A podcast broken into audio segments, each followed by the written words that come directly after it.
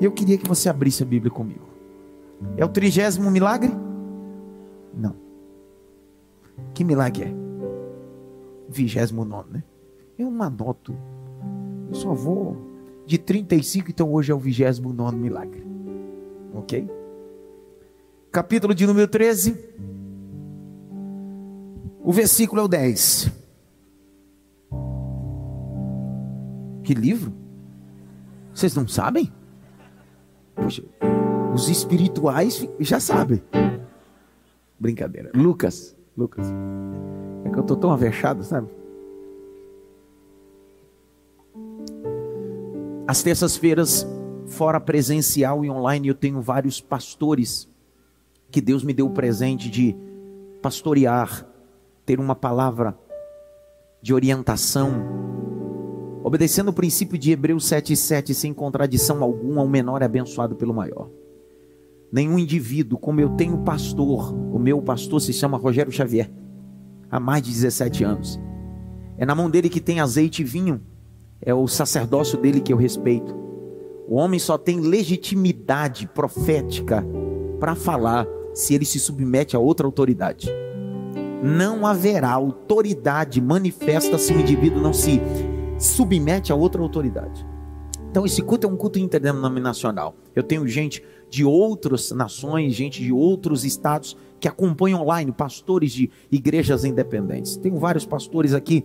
Eu tenho o pastor é, Enéas junto com a sua esposa. Eu tenho a pastora Beatriz com a sua esposa, pessoal de Mogi. Eu tenho o pastor Kleber da One Church aí. Quem mais, Jesus? Pastor Tiago ali, sua esposa. Quem mais pastores aí, irmão? Tem mais pastor aí? Pastora? Apóstolo? Semideus? Tem não. Capítulo 13, verso 10. Leia aí, Jaque.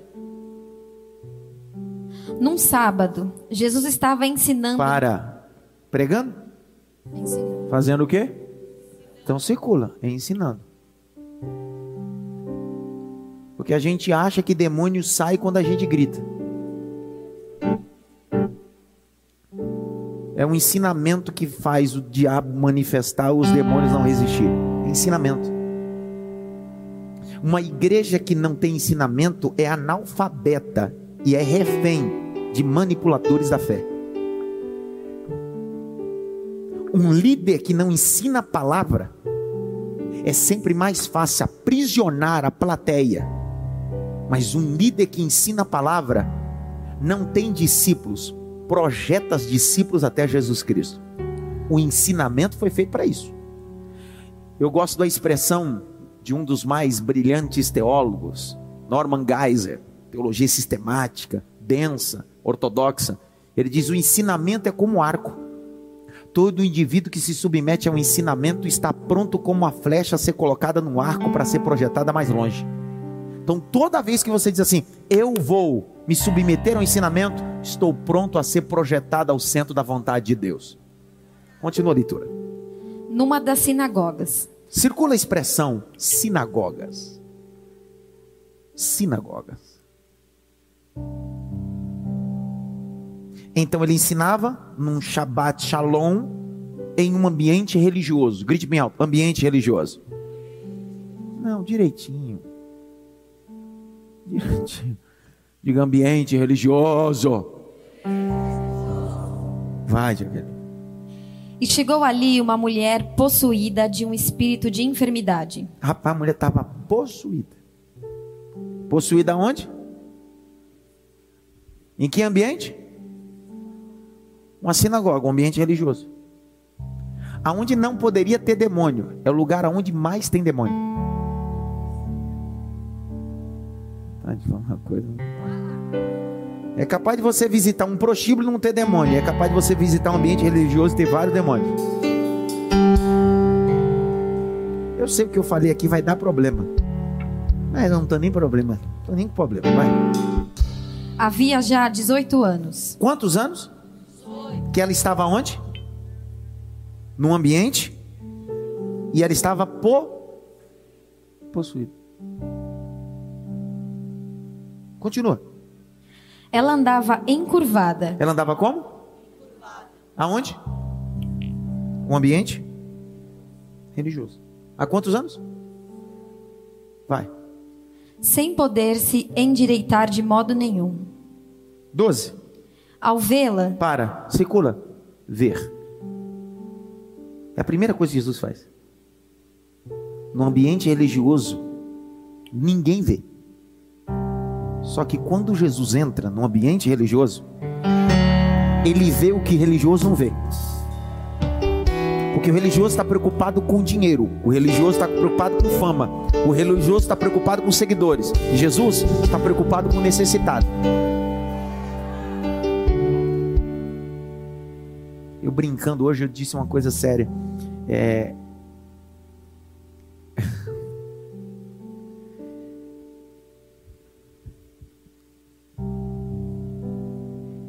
Antigamente, quando a gente era jovem, a gente congregava em igreja que tinha 30 cadeiras no púlpito.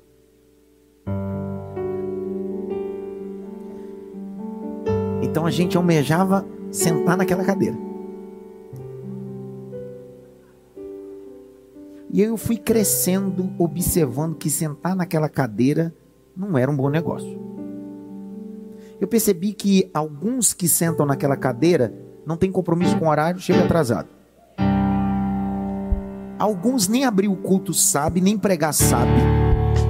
Só tá naquela cadeira ou porque é bajulador, ou porque o dízimo dele é alto. E a maioria deles ainda dorme enquanto a pregação ocorre. Eu disse, eu quero sentar nessa miséria dessa cadeira, mas não. Leandro é seu amigo, ele? Qual o nome dele? É de lá também? Mora aqui agora? Te abençoe, Guilherme. Prazer conhecê-lo. Grite bem alto. Tem uma cadeira para você. Aonde? Fica em pé. Você? É. Abra o jaco. Dê uma volta.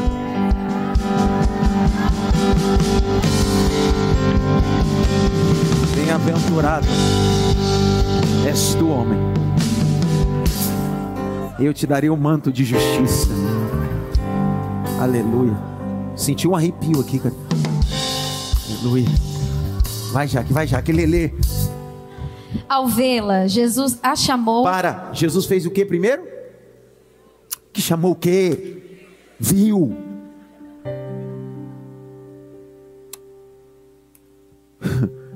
Jesus entrou no ambiente? Vamos lá. Já falei isso quatro vezes, vocês não repetiram. Jesus entrou no ambiente que tinha uma mulher que estava possuída do quê? De todos os demas. Jesus, primeira coisa, quando Jesus está no ambiente religioso e viu uma mulher possuída de demônios, Jesus fez, olhou para ela. Depois que Jesus olhou para ela,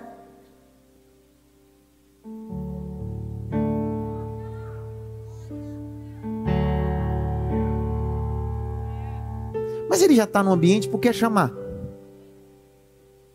Sim ou não? Ei, pessoal, é uma das poucas vezes na Bíblia que Jesus decide chamar alguém. A maioria das vezes é as pessoas que chamam ele. Poxa, vou de novo. As pessoas se acotovelavam para dizer: entra na minha casa, atende minha necessidade. Só que esse milagre, essa mulher não chamou ele, essa mulher não adorou ele, essa mulher não se prostrou a ele, foi ele que decidiu. Todos os outros milagres, as pessoas têm uma ação. Se fé é um substantivo e crer é uma ação, nesse caso não existe nem fé e nem crença. Essa mulher está em um ambiente religioso, encurvada. Jesus entra, olha para ela e diz: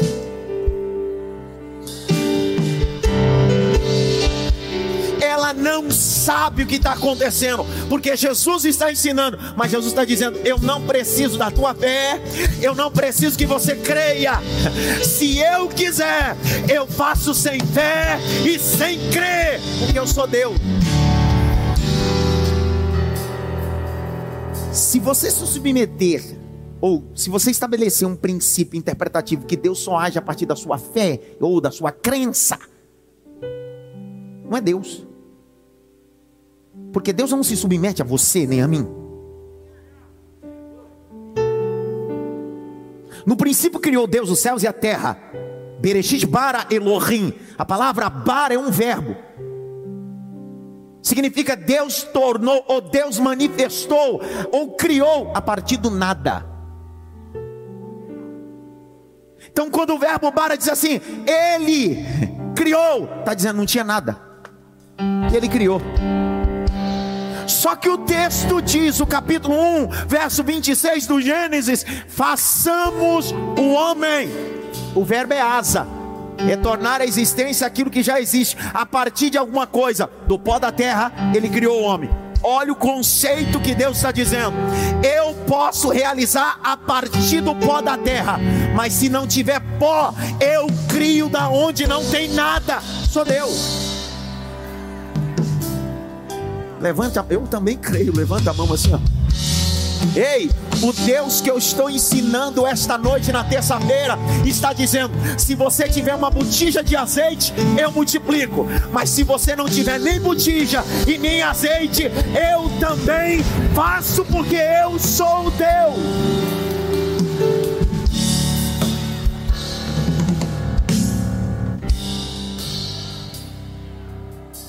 Levante a mão assim. Bate pelo menos em três mãos assim. Pega essa palavra aí. Pega. Pega. Pega essa palavra. Pega essa palavra.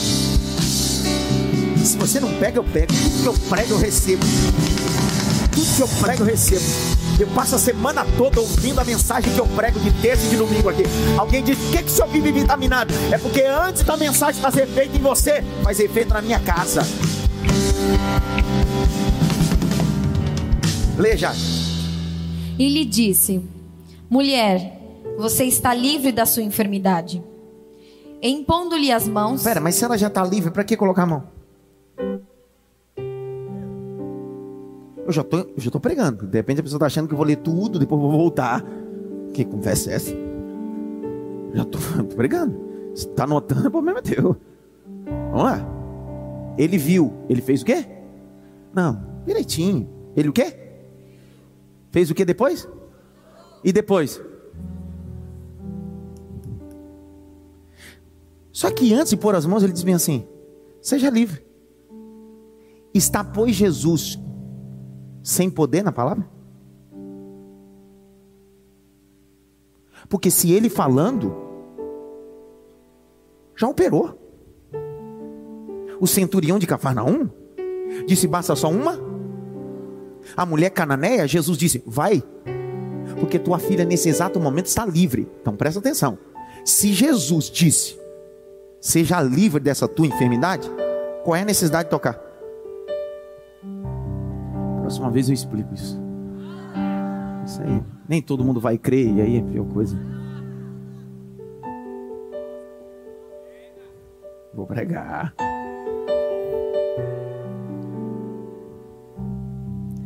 Existem momentos na vida que Deus fala, mas existem momentos na vida que Deus é pedagógico, andragógico e lúdico.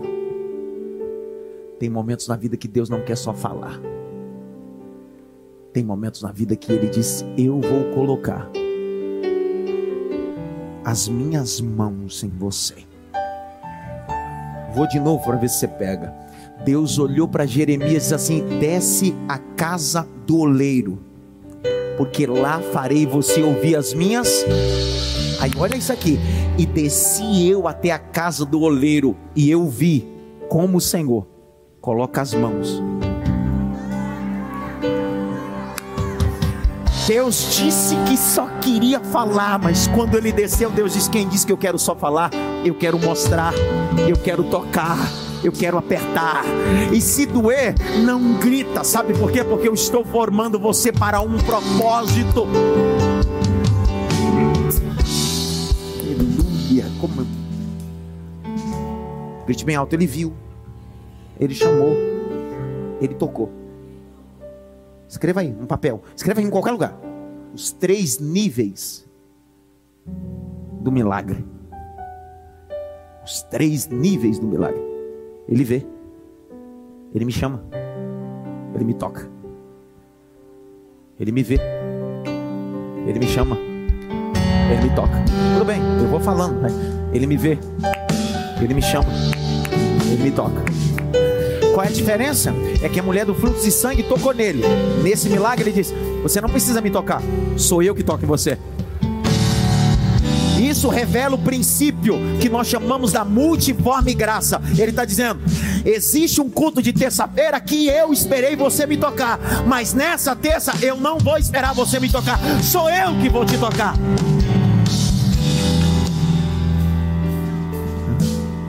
Ele faz como quer. Ô Léo, fique pé, Léo. Fique pé, Léo. É, dá um glória, Léo. Isso. Jesus está dizendo: não, não, a mulher do fluxo me tocou. Essa mulher, eu toco. A mulher do fluxo, ela me viu. Essa mulher, eu vejo ela. A mulher do fluxo foi escondido. Essa, eu parei a sinagoga. Vem aqui que todo mundo vai ver o que eu vou fazer. Porque há 18 anos você está nesse ambiente. O que eu vou realizar na sua vida vai ser no meio de todos. Tocou. Tocou. O Deus criacionista tocou. O Deus que toca, o Deus que deixa seus DNAs Deus que deixa a sua marca. Alguém olha para você e diz assim: por que, que você é diferente? É porque eu carrego as marcas, carrego o DNA dele. Veja, continua a leitura e eu termino. Impondo-lhe as mãos, ela imediatamente. Para, Jaqueline. Sete dias depois?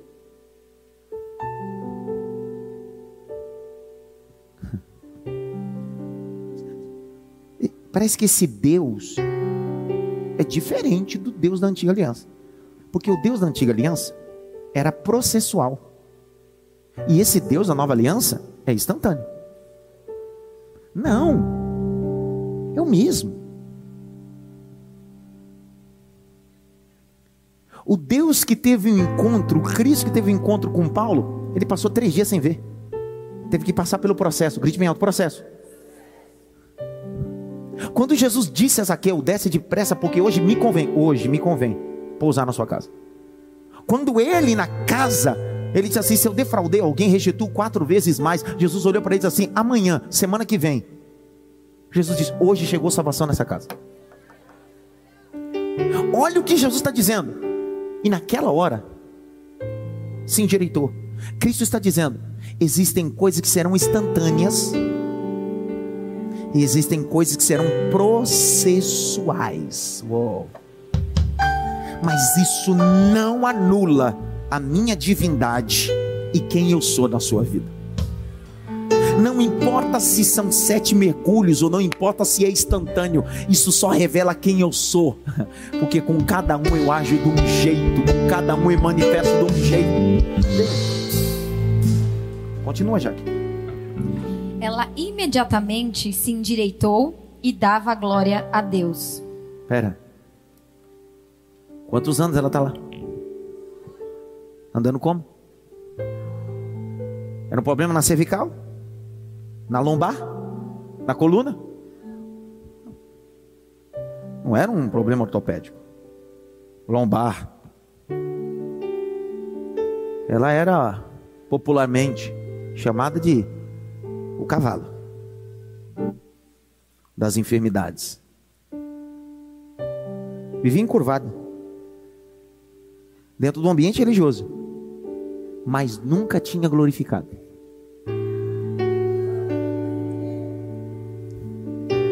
Aí Jesus entrou nesse ambiente religioso. 18 anos ela está andando assim. Jesus olhou para ela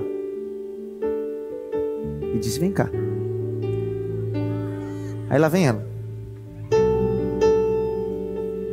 Aí Jesus olhou para ela e disse assim: Seja livre dessa tua enfermidade. Aí Jesus coloca as mãos nela, ela começa a se endireitar. E quando ela se endireita, a primeira coisa que ela olha é nos olhos de Cristo. E não tem jeito. Existe um adágio popular aí que diz que pau que nasce torto nunca se endireita, né? Só que a Bíblia diz que eu, Senhor, em Isaías, endireito os caminhos tortuosos. Liberei, tá? Liberei. Endireito os caminhos tortuosos. Para de orar, para de clamar. Teu filho não tem jeito, é torto demais. Para de clamar, teu marido não tem jeito, é torto demais. Lá vem Jesus e diz: Eu vi o problema. Eu chamei, eu toquei e eu vou endireitar. E quem falava palavrão, quem amaldiçoava, vai ter que abrir a boca para glorificar. Levante as suas mãos para o alto. Feche os dois olhos. Pelo menos por 10 segundos, diga glória a Deus. Abra a boca, diga glória a Deus. Abra a boca, diga aleluia. Jesus está dizendo: Eu toco, eu endireito, para que o meu nome seja glória.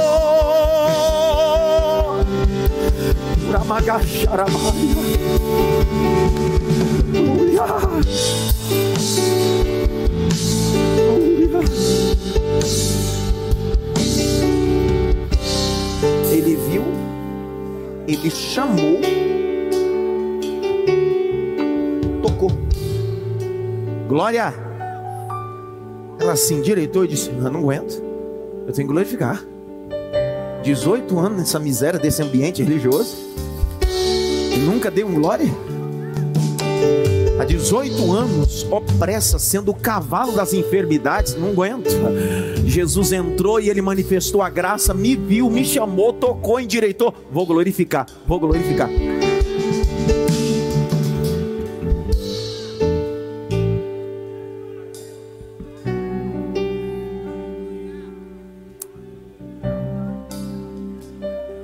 Estou escolhendo a palavra certa para não chocar, entendeu?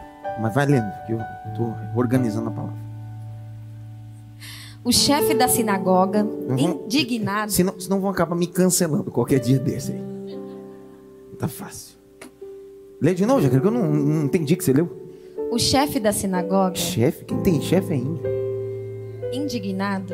Ele tá o quê? Indignado. Ah, não é brincadeira, cara. Não, não, não. Aonde essa mulher estava? Qual era o nome do local, o ambiente? É a sexta vez que eu falo. Qual é o local que essa mulher estava? Ambiente religioso. Há quantos anos ela estava? Jesus. Jesus. Jesus. E ela? E começou? Né? As tias têm que aprender a ensinar para as crianças, é assim. Tem tia que quer pregar, é assim, didático. Isenção. Quantos anos ela está alimentando? Rapaz, ninguém nunca conseguiu curar a mulher e expulsar os demônios dela. Lá vem Jesus e faz. O que é que tinha que acontecer nessa sinagoga? Um culto do quê? São de graça, não? Lá vem o príncipe da sinagoga, o chefe, diz: não. Não, não. Hoje não. Então é quando? Porque quem determina a libertação e a cura não é o seu dia, é Deus. Eu estou com vontade de falar alguma, mas não posso. Eu prego essa nação e tem igreja que eu vou pregar que tem gente que só chora, só fala língua estranha, só celebra em dia de congresso. É chamado crente poça d'água. Crente poça d'água. Ele só sente arrepio, ele só sente felicidade quando tem um congresso. Por que aqui a gente não tem congresso? Congresso é todo culto. Ei, irmão, você não precisa de congresso para Ah, esse dia será. Não, não, não. Jesus opera quinta-feira na Santa Convocação, opera hoje, opera na quarta de manhã, opera em qualquer momento. Ele não está preso à agenda humana.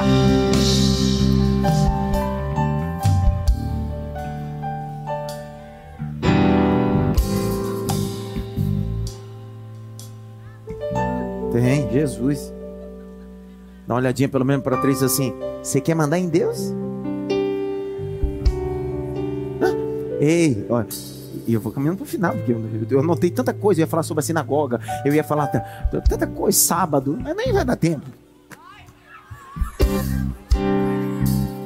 Tem pizza aí hoje? Calabresa? Deixa separado. Eu vou comer. Presta atenção aqui. Quantos anos ele está lá? A mulher? Qual é o nome do ambiente? Religioso. Lá fala de demônio ou fala de Deus? Como é que um ambiente que fala de Deus está cheio de demônio? Porque tem gente que tem medo de ir no lugar que fala de demônio, mas vive num ambiente religioso que tem mais demônio do que Deus.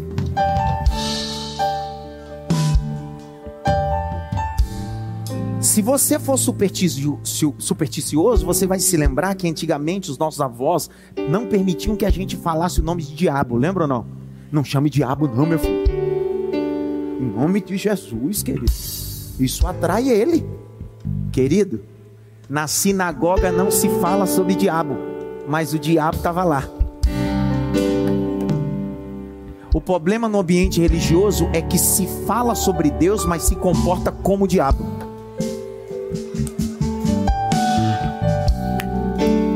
E a religiosidade é a máscara da hipocrisia de alguém que exige do outro que nunca fez.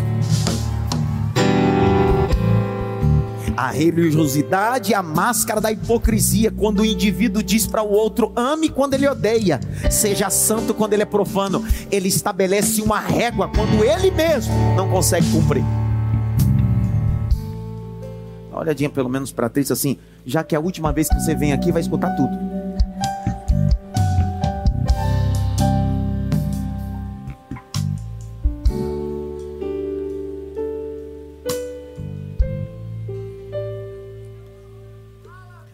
Religioso tem um conceito da meritocracia. Ele acha que tudo que ele tem, tudo que ele faz é mérito dele, religioso. Quem não é religioso, por mais que ele faça, ele vai dizer: é a graça. É Deus. É a bondade dele.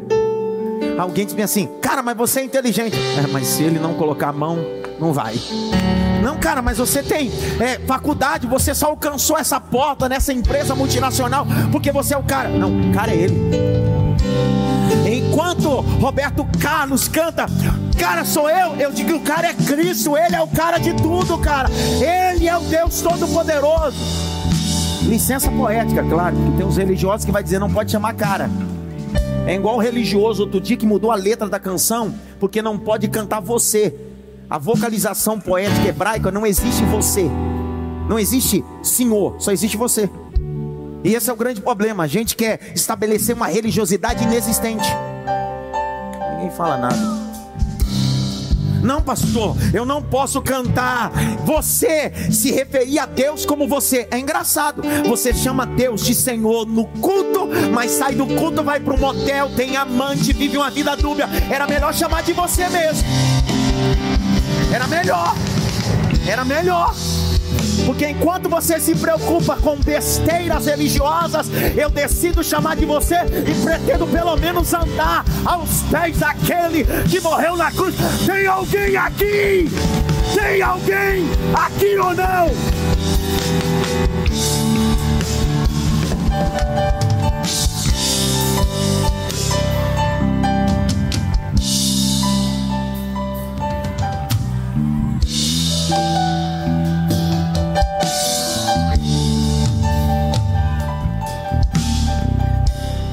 Ei, desculpe, mas não é eu que digo.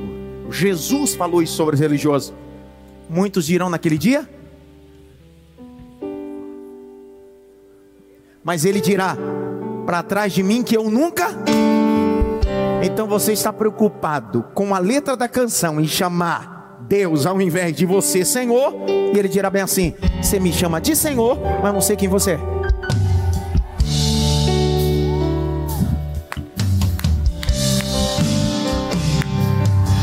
Eu prefiro chamar ele de Aba. Vou de novo. Eu prefiro chamar ele de Abba. Enquanto os judeus chamam ele de Hashem, Adonai, Jeová. Enquanto o Tetagama nem vocalização tem, eu decidi cumprir o texto neotestamentário. Ele é Abba, meu paizinho querido. Ele me pega no colo. Ele é paizinho.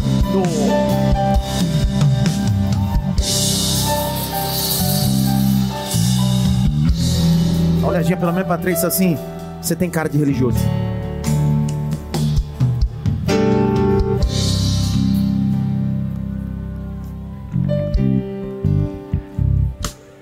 Ei, eu estou falando sobre falta de reverência. Vocês estão me entendendo o que eu estou dizendo?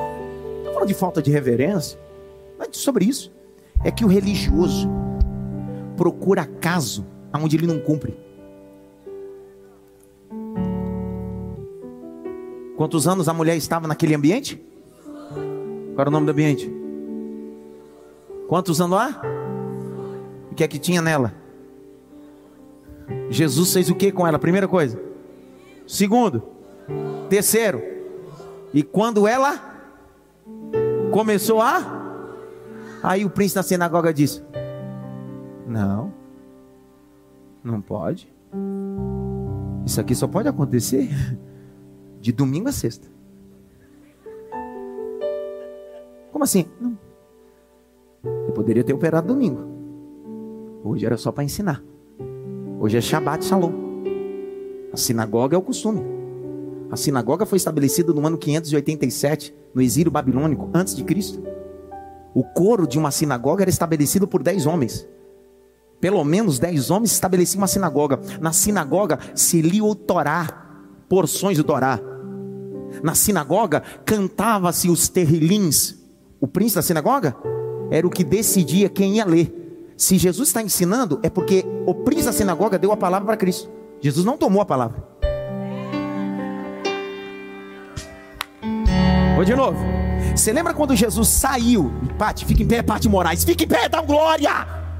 Presta atenção. Quando Jesus saiu do deserto, entrou na sinagoga em Nazaré. Quando ele entrou, lhe entregaram o rolo do profeta Isaías. Por quê? Porque Jesus não era o príncipe da sinagoga. E na sinagoga, o coro é pelo menos de dez homens. Só quem pode acessar o ambiente religioso da sinagoga é só homens. As mulheres e as crianças ficam na galeria. Não tem fala. Existe uma parte anexa que é chamado de canto sagrado, onde o rolo da Torá está lá. Existe um servo que tem a responsabilidade de pegar o rolo e entregar para aquele a quem o príncipe da sinagoga escolheu para ler. Então Jesus está ensinando, não porque tomou a força, porque foi entregue. Já que você deu, ele tem direito de falar. Já que você entregou a oportunidade para ele, ele tem direito de falar, ele tem direito de ensinar, ele tem direito de curar. Estou liberando. Ele tem direito de endireitar, ele tem direito, já que você deu. Então é esse príncipe que determina quem lê, quem canta, como é o cerimonial. Por que, que ele está irritado? Porque saiu do controle dele.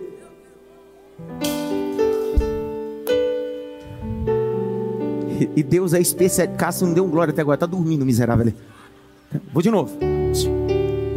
O problema meu, eu não sei o seu, que às vezes eu me comporto com religioso porque eu gosto de estar no controle de tudo. O religioso tem a mania de ter o controle de tudo. Só que Jesus está dizendo: Você me deu o rolo. A oportunidade está comigo então eu ensino, eu liberto, eu curo. Aí, lê, Jaque, lê, lê, Jaqueline. Indignado por ver que Jesus curava no sábado, disse à multidão: Como, a, como tem gente que é hipócrita, que para ele é mais importante o conceito vai dar problema. Outro dia eu fui ensinar numa igreja e eu expliquei o texto. Expliquei uma desconstrução de um ministério que passou vários anos da vida ensinando errado. Eu disse, irmãos, o que vocês estão ensinando não é bíblico. E eu ensinei, mostrei exegeticamente, está errado. A maioria dos irmãos disseram, meu Deus, como a gente falou errado. Levantou um pastor. Ele disse, menino, pronto. Eu já corri. Senhor, senhor. Ele disse, ei, o que você ensinou aí está certo. Só que eu aprendi assim e até hoje funcionou. Então eu vou continuar fazendo desse jeito. O pior ignorante é aquele que não consegue atualizar a besteira que ele fazia errado. Não é porque dava certo que era certo. Porque o evangelho não está preocupado com aquilo que dá certo. O evangelho está preocupado com aquilo que é certo.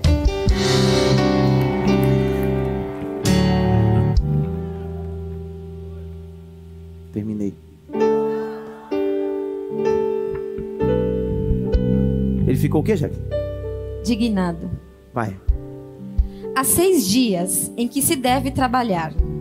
Venham nesses dias para serem curados, mas não no sábado. Meu Deus do céu. É tipo, sabe, hoje é culto de quê? Ensino. Jesus estava fazendo o quê?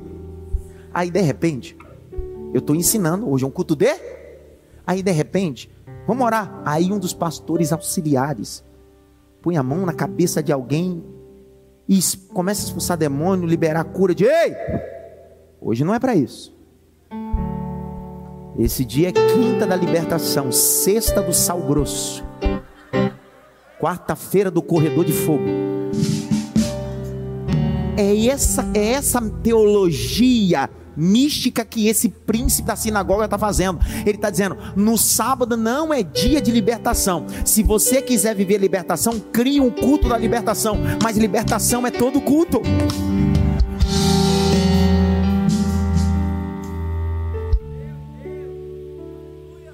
Você sabe por que às vezes a gente cria culto da libertação? Perguntem, por quê? Porque não tem palavra. Porque se tivesse palavra, o povo era liberto. João 15, 3. Vós está limpo pela que eu vos tenho falado. Então, todo culto que tem exposição bíblica tem limpeza. Vou de novo. Todo culto que tem exposição bíblica tem limpeza, tem libertação, tem cura. Não quer dizer que eu não posso colocar as mãos sobre os enfermos e eles serem curados. Só que tem hora que não dá para mim colocar a mão sobre o enfermo. Tem gente me assistindo de todo lugar do Brasil e do mundo. Eu não estou colocando a mão sobre ele, mas a mensagem está correndo e alcança. Veja. Porém, o Senhor lhe respondeu: Peraí. Com quem estava a oportunidade? Ele tomou a oportunidade? Deram-lhe a oportunidade, sim ou não? Vamos lá, pessoal. Sim ou não? Você sabe por que existem pessoas que vivem para lá e para lá cá nas igrejas? Porque eles não esperam a oportunidade, eles querem tomar a oportunidade. Jesus está dizendo: você não precisa tomar a oportunidade. Espere a oportunidade. Porque no dia que te derem a oportunidade, você terá direito de resposta. Mas se você forçar a oportunidade, você nunca terá direito de resposta. O príncipe falou, Jesus disse: Espera aí, vamos resolver aqui o cerimonial para deixar claro que não fui eu que pedi a oportunidade. Vocês me entregaram o rolo. Eu só estou lendo e ensinando. Grite bem alto. Ensinando aonde? Bem alto. Ensinando aonde? Abre Marcos. O ministério de Jesus nunca começou nas praças, nem nos prostíbulos. Jesus decidiu começar seu ministério nas sinagogas, ambientes religiosos cheios de demônios. Tem gente querendo fazer impacto na rua quando ele precisa libertar primeiro os que estão dentro da igreja. Capítulo 1 de Marcos, verso 21 a 24. Leia, Jaque. Eu não vou nem explicar isso aí, Jaque. Depois entraram em Cafarnaum. E logo no sábado, Jesus foi ensinar na sinagoga. E maravilhavam-se com a sua doutrina, porque os ensinava como alguém que tem autoridade e não como os escribas. E logo apareceu na sinagoga um homem possuído de espírito imundo, o qual gritou: O que você quer fazer conosco, Jesus Nazareno? Você veio para nos destruir? Sei muito bem quem você é, o Santo de Deus. Tudo isso não aconteceu num bar, numa boate, nem num prostíbulo. Aconteceu num ambiente? Pergunta para mim, por quê? Olha o 39, lê o 39, Jaque. Do mesmo capítulo. Então ele foi por toda a Galileia, pregando nas sinagogas deles. Para! De quem eram as sinagogas? Por que, que o príncipe lá da sinagoga de Lucas 13 ficou invocado com Jesus? porque a sinagoga nunca foi de Deus. Aquele ambiente falava de Deus, mas Deus não mandava no ambiente, a sinagoga era deles. Tem igreja que não é igreja de Deus, é cublinho de família. Eu vou ter que falar, não tem jeito. Ah, dá licença, cara. Porque em Marcos tem um endemoniado dentro da sinagoga. Você está lendo, olha para o texto. E então foi por toda a Galileia, pregando na sinagoga deles, expulsando os demônios. Por que, que tem demônio no ambiente religioso? Porque nesse lugar fala de Deus, mas Deus não é dono de nada. Porque o príncipe da sinagoga está enfocado, porque ele está dizendo, cara, essa sinagoga é minha. Tem gente que diz assim: a igreja é minha, o povo é meu departamento é meu. Só que Jesus chamou a Pedro e disse assim: Você é colérico sanguíneo. Vem cá, antes de cair nessa besteira, vem cá, senta aqui, eu falar uma coisa. Sim, senhor, apacenta as minhas ovelhas. E num dia que você se empolgar, não se esqueça: as portas do inferno não prevalecerão. Não é contra a sua igreja, é contra a minha igreja. Pedro, nunca se esqueça: na empolgação você não tem ovelha, a ovelha é minha. Na empolgação você não tem igreja, a igreja é minha, porque ela foi comprada pelo meu sangue. Levante a mão direita assim bem alto. Bata pelo menos em três mãos assim: você é ovelha do aprisco de Deus.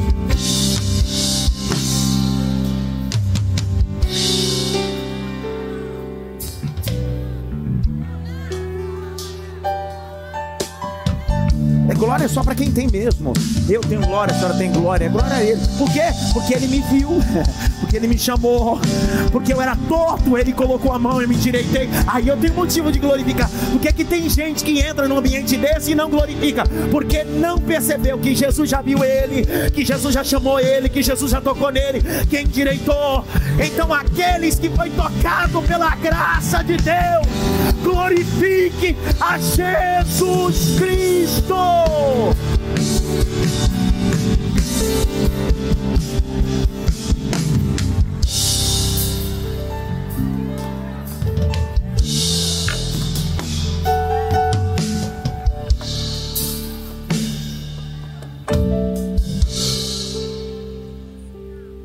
cara, o, o príncipe, não pode. Por que não pode?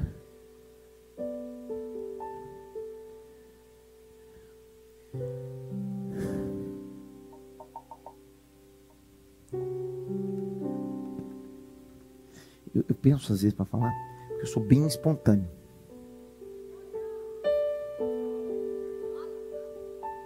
que eu vou falar, vou, mas eu tento escolher a palavra certa para que a pessoa me entenda, não se escandalizar. Mas eu fico organizando minhas palavras certinho. É. O que ele, olha, o que ele disse para Jesus? Não Pode. Por que não pode? Porque não está no script. Esse ano eu completei 20 anos de ministério. Eu tenho gente aqui que me acompanha em todas as denominações e eu prego em toda denominação. Tá vendo essa barbinha que tá aqui? Se amanhã eu for pregar numa igreja sem barba, eu tiro a barba, ponho terno e gravata. Eu não tenho problema com isso. Tem dia que eu vou pregar na igreja do surfista. eu meto o mormai. Ah. O evangelho tem que ser pregado. Eu tomo mais vou lá. Tem lugar que eu vou pregar, irmão, que nem o microfone eu posso tirar do pedestal. Eu meto o Roberto Carlos. Aqui, ó. Queridos, você, você acha que eu vou me opor a um costume local e deixar de pregar o evangelho? O evangelho está acima.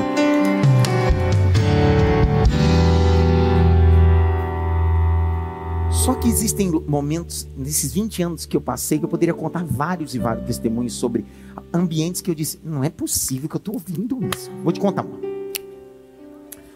Eu tinha 160 quilos.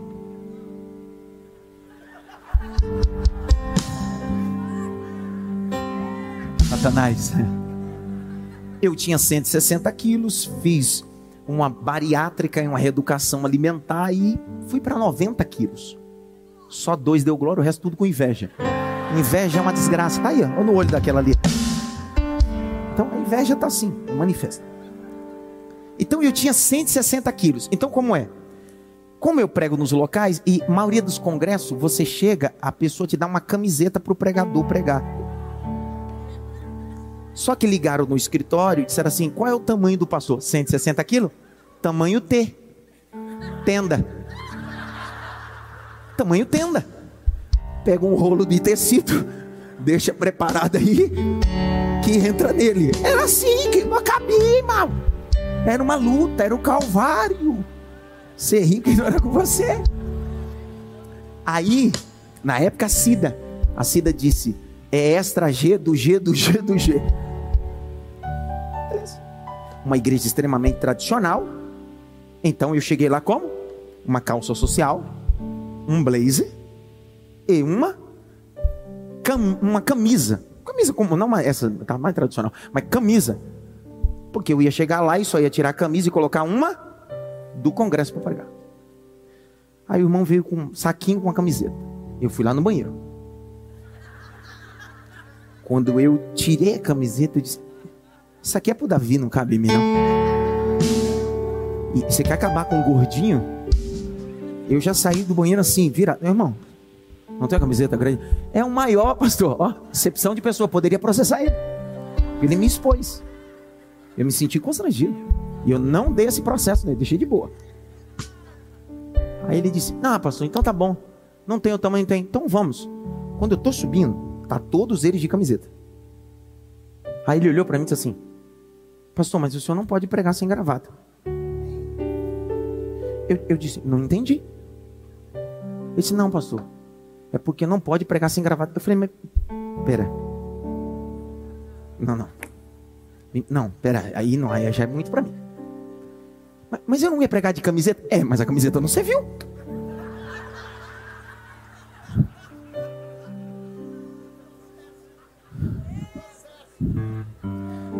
Era o segundo processo já isso aqui. E eu sou muito tranquilo, eu sou fleumático. Somos filmados. Eu olhei para a cara dele com os olhos do gatinho chueco. Tá bom, irmão. Não foi. Eu disse, ô desgraçado. Quer dizer que com a camisa eu posso pregar. Agora a camisa não me serve, eu tenho que colocar uma gravata e só assim terei legitimidade de pregar no púlpito. Ele disse, é norma, né? Falei, pega uma gravata. Pegar na gravata. Eu coloquei. Depois você vai lá no YouTube, essa mensagem está lá que eu fiz questão, no meio da mensagem,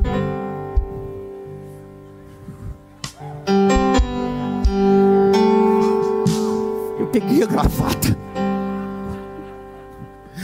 comecei a rodar ela e disse: A gravata não tem poder, o terno não tem poder, mas o sangue de Jesus tem poder. Você vai dizer para mim, pastor, o senhor ofendeu o sistema religioso? Não ofendi, eu ofendi o sistema hipócrita, que exige uma coisa aonde não tem cabimento algum. Agora vamos cancelar mesmo. Lê, minha filha, não tem problema. Hipócritas. Quem? Quem está chamando de hipócrita? Chamando quem de hipócrita? Quem? O chefe. O number one, o semideus da religião dali, o cara que quando entra o povo tem que ficar em pé para ele. Só que não liberta ninguém, não ensina mais nada só coloca a regra, só estabelece. Aí Jesus diz: Não precisa ficar em pé para mim, eu vou ensinar, senta aí, porque enquanto vocês estão sentados, é o sermão da montanha, eu estou ensinando e a mensagem vai libertar. gritando.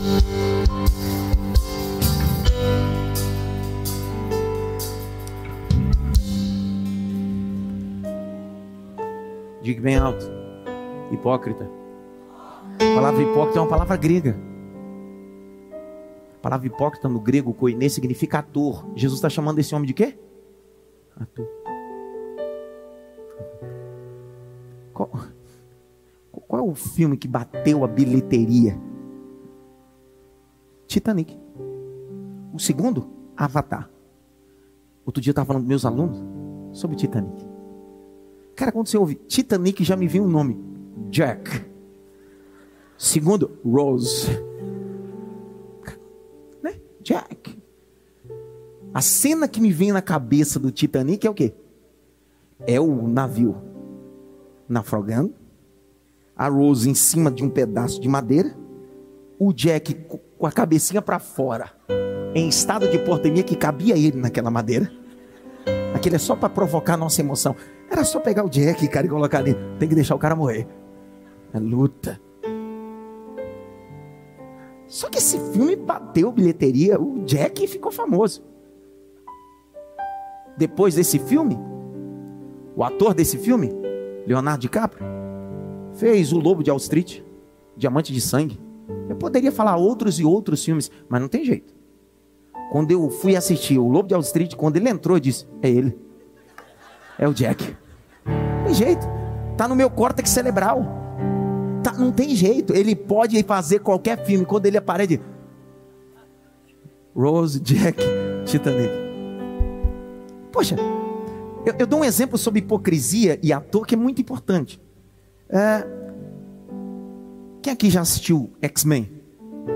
Três pessoas. Não é pecado assistir televisão, não, irmão. Doutor Xavier, lembra do X-Men? Tem vários, é muito legal. Só que dentro dessa, desse grupo tem um camarada que eu muito identifico com ele. Se eu tivesse vontade de ser um super-herói, eu queria ser ele. Wolverine. Quando o Wolverine encerra a mão aqui, sai. Eu não adianta, eu queria ser o Capitão América, mas eu tenho vontade de ser o Wolverine. Eu queria ser o Capitão, é, o, o Superman, não, eu quero ser o Wolverine. Só que esse mesmo ator que fez o papel de Wolverine, ele já fez diversos papéis. Não tem jeito. Quando ele entra, o córtex cerebral é o Wolverine. É, é, toda hora ele vai agarra. É outro filme. Tem gente que já assistiu o filme desse cara, sabe quem é esse cara, mas não sabe o nome dele. O nome dele? Hugh Jackman. Ator australiano, nascido em Sydney. Presta atenção. Esse homem se tornou mais famoso pelo papel que interpretou do que pela identidade que tem. Sabe o que Jesus está dizendo? Você é um ator da religião. Aqui você interpreta muito bem, mas em casa a máscara cai, a fantasia cai. É isso que Jesus está dizendo ao príncipe da sinagoga. Todo religioso se traveste de uma coisa aqui dentro. Ser crente em duas horas é moleza. Pregar aqui, cantar aqui é molecinha. O evangelho é o que você é daqui para fora.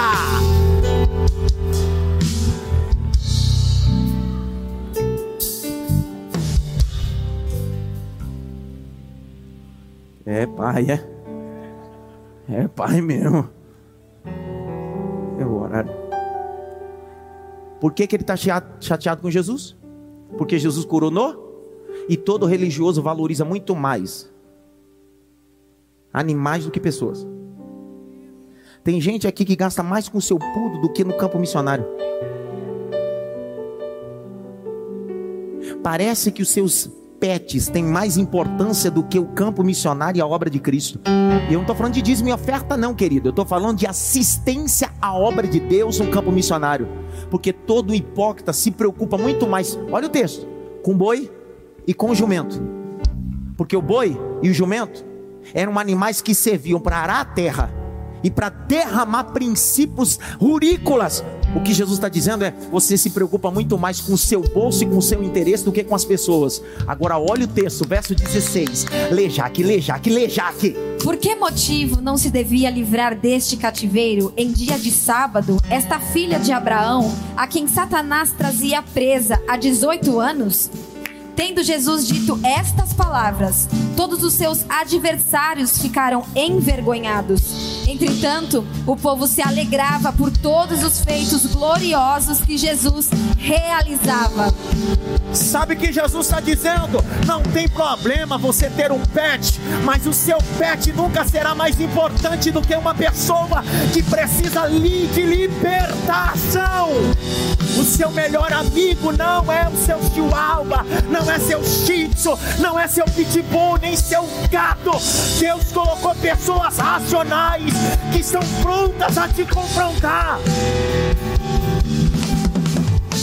Eu tenho um pet lá em casa, mas não é minha filha não. Minha filha, eu falo com ela. É, filho. Cachorro não. Cala a boca! Você entendeu porque você gosta tanto do pet? Porque você faz com ele o que você quer. Porque você não tem paciência com pessoas, porque pessoas não são controladas como você controla o seu pet.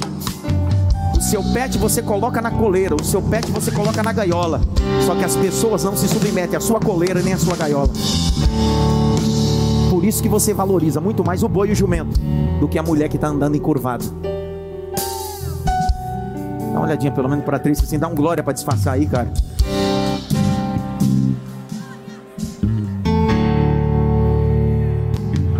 Já deu horário, pastor?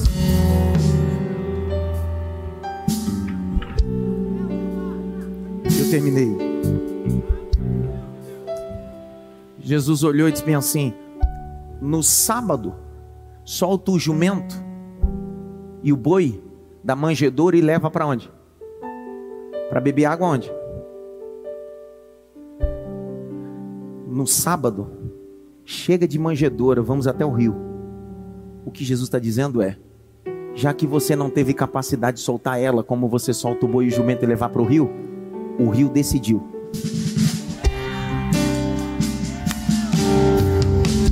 O rio decidiu vir aqui. O rio decidiu vir aqui. O rio desceu, Vinícius. O rio decidiu vir aqui. Levante as suas mãos para o alto. Eu estou fechando a mensagem. Feche os dois olhos. Só aquele que crê que a palavra é um rio. Só aquele que crê que Jesus é maior do que a IMAP. Jesus é maior do que a presbiteriana. Jesus é maior do que as Assembleias de Deus. Jesus é maior do que a Batista. Jesus é maior do que a Metodista. Jesus é maior do que qualquer concílio, qualquer convenção. Jesus é que manda na sinagoga.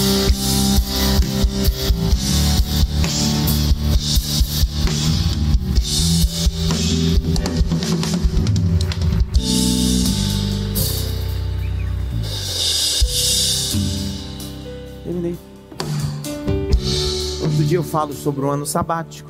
O sábado, eu vou, vou fazer um, uma mensagem só sobre o assunto. Parte 2 do carro. Mas um domingo desse eu vou falar só sobre sábado. Eu já tenho material gravado no Spotify, mas eu vou atualizar num domingo desse um estudo completo sobre o ano sabático, o sábado. E o tema da mensagem vai: Jesus é o meu sábado. Porque tudo isso aqui era só uma guisa introdutória do que eu queria falar. Até que o Pai me deu. A sua disse é procedência. É assim que nós vamos terminar hoje. Desse jeito. Hoje não tem ninguém para frente, vou chamar ninguém. Não, hoje. Por quê? Porque a palavra limpa. E nem todo dia é do mesmo jeito. Tem dia que a mulher toca e tem dia que ele toca. Tem dia que ele fala e tem dia que ele modela. É Deus. Fique em pé.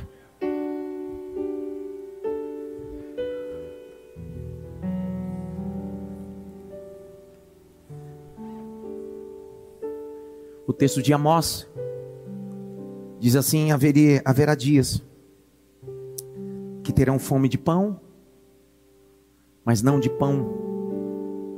Terão sede, mas não sede de água. E Amós diz: mas da minha palavra. Por que que nós, às terças-feiras, em meio ao nosso dia cansativo, eu brinco às vezes tem um irmão dormindo, tem mesmo, e não tem problema dormir não. É que você acordou quatro, cinco da manhã, enfrentou três horas de trânsito para ir trabalhar, trabalhou o dia todo e ainda está aqui. Eu respeito você. Respeito o seu esforço. Só que o que te trouxe para cá não é um pregador famoso. É um pastor de uma igreja local que está aqui todo dia. Se você vir aqui durante o dia, não é nenhum conferencista dos Estados Unidos está aqui, nenhum cantor para atrair o povo. Nós estamos aqui só por causa.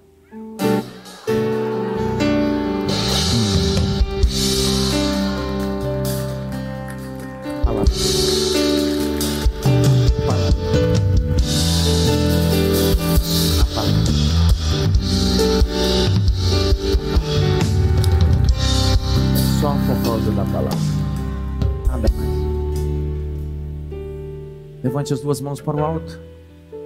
Eu dou a benção apostólica. Nós vamos embora. Aquele que não vai embora, são 22 e 22. Tem uma lanchonete, você pode se alimentar aí e ficar direto para a nossa oração da meia-noite em ponta uma da manhã. Finaliza. Que a graça do nosso Senhor e Salvador Jesus Cristo, o grande amor de Deus Pai, a consolação e a união do Espírito Santo seja com todos.